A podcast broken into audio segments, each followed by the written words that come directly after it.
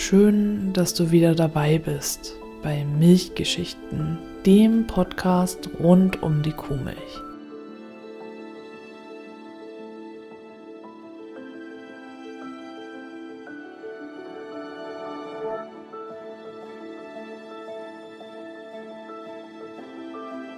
In dieser Folge sprechen wir nun über die Zeit zwischen 1933 und dem Ende des Zweiten Weltkriegs.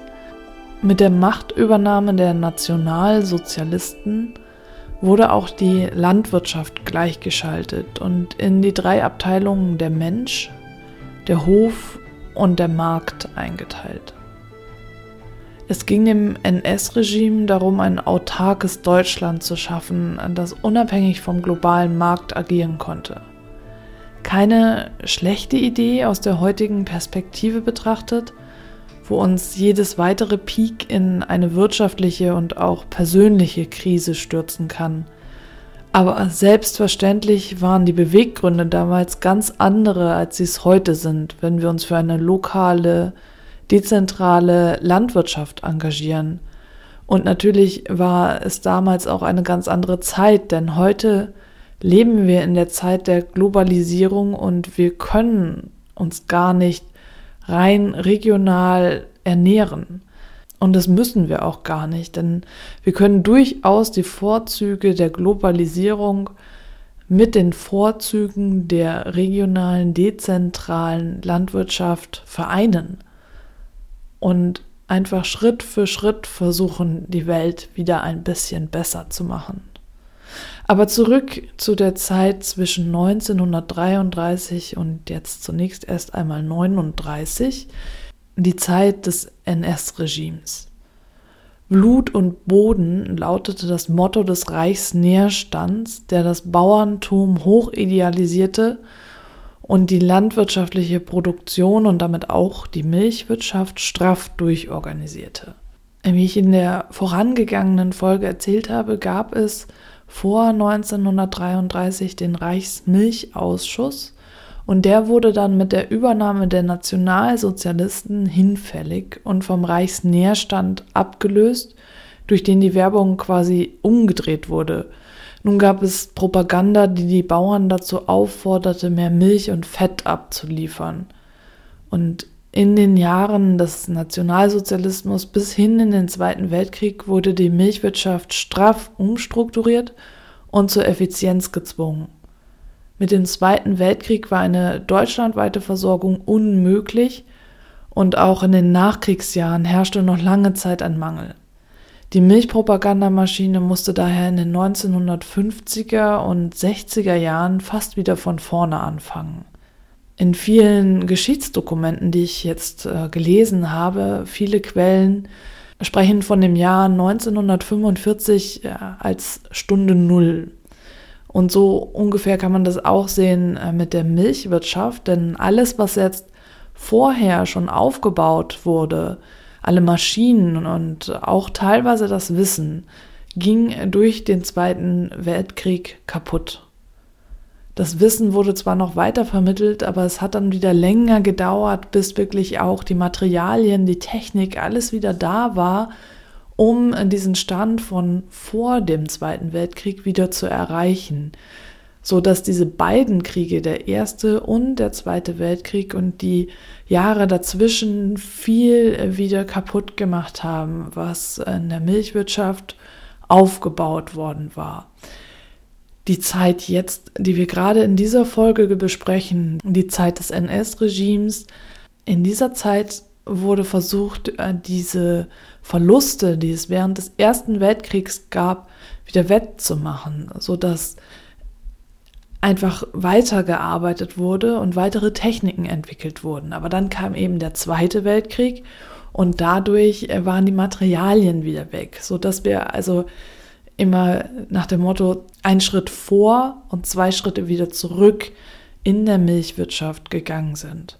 Über die Zeit des NS-Regimes und dann auch des Zweiten Weltkriegs habe ich sehr, sehr, sehr viel in der Schule gehört, gesehen und gelesen, weshalb ich davon ausgehe, dass auch du sehr viel Input bekommen hast in der Vergangenheit aufgrund dessen möchte ich jetzt da gar nicht so weit in die Tiefe gehen, denn der Verlauf der Zeit und welche Gräueltaten begangen wurden, das ist uns allen klar. Mein Fokus ist jetzt in diesem Sinne die Kuhmilch und die Milchwirtschaft.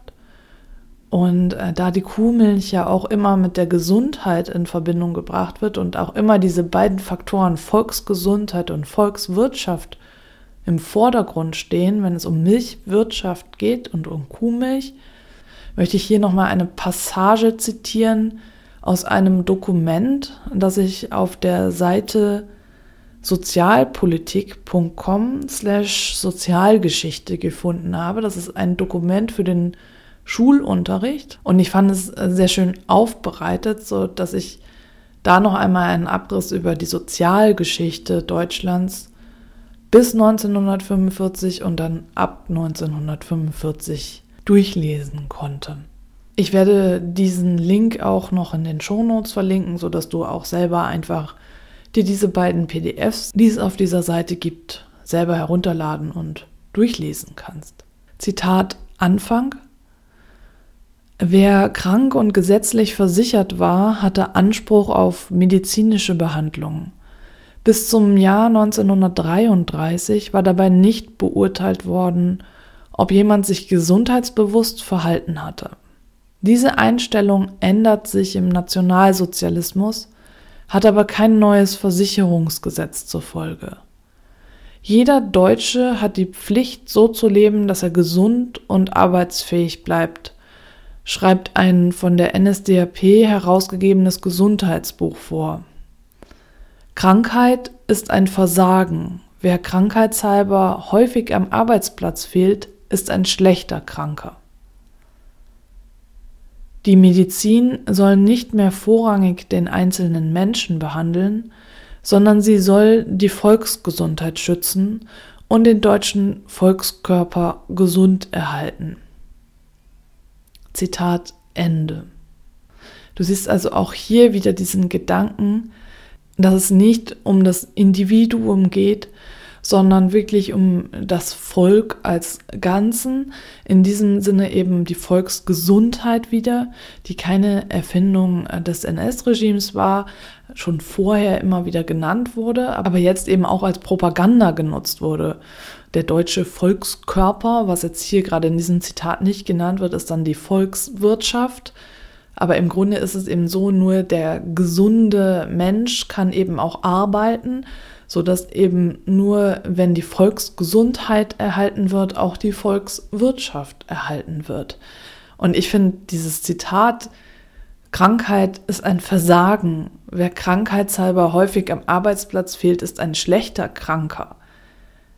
Das ist diese Aussage dahinter, diese, diese Intention. Ich finde, dass man sie auch heutzutage noch oft findet.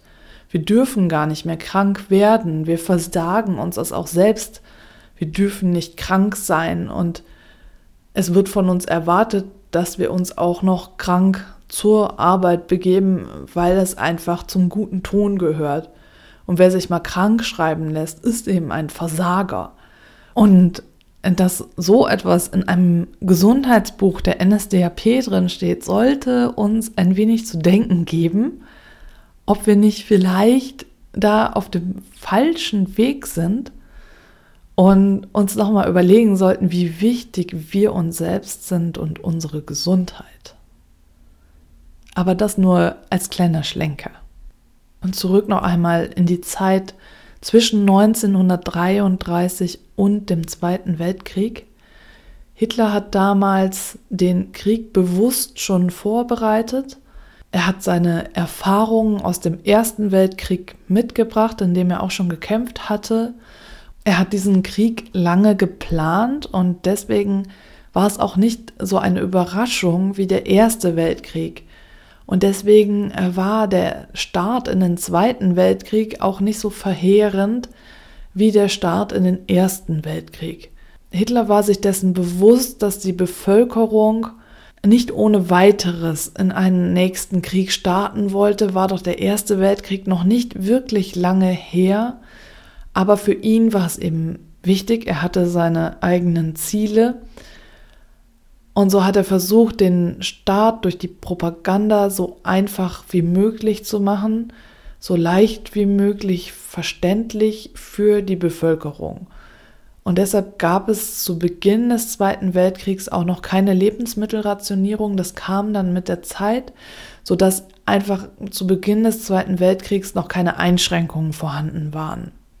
Dann aber natürlich im Laufe des Zweiten Weltkriegs und zum Ende hin war auch hier wieder Hunger und Mangel allgegenwärtig. Der Zweite Weltkrieg endete dann in einen Hungerwinter 1946-47 und hinterließ Deutschland in Trümmern. Wie ich schon eingangs erwähnte, wird 1945 das Ende des Zweiten Weltkriegs oft als Stunde Null bezeichnet. Und so entstand dann das neue Deutschland aus den Trümmern heraus, aus dem Hunger heraus, aus dem Mangel heraus. Und unsere Vorfahren haben das alles erlebt und es ist noch gar nicht so lange her. Direkt im Anschluss des Zweiten Weltkriegs gab es sogenannte Hamsterfahrten, wirklich von der Stadt aufs Land, um irgendwie an Nahrung zu kommen und äh, wo dann viele Tauschgeschäfte durchgeführt wurden, wo dann irgendwelche Teppiche getauscht wurden gegen Milch und Eier oder Fleisch.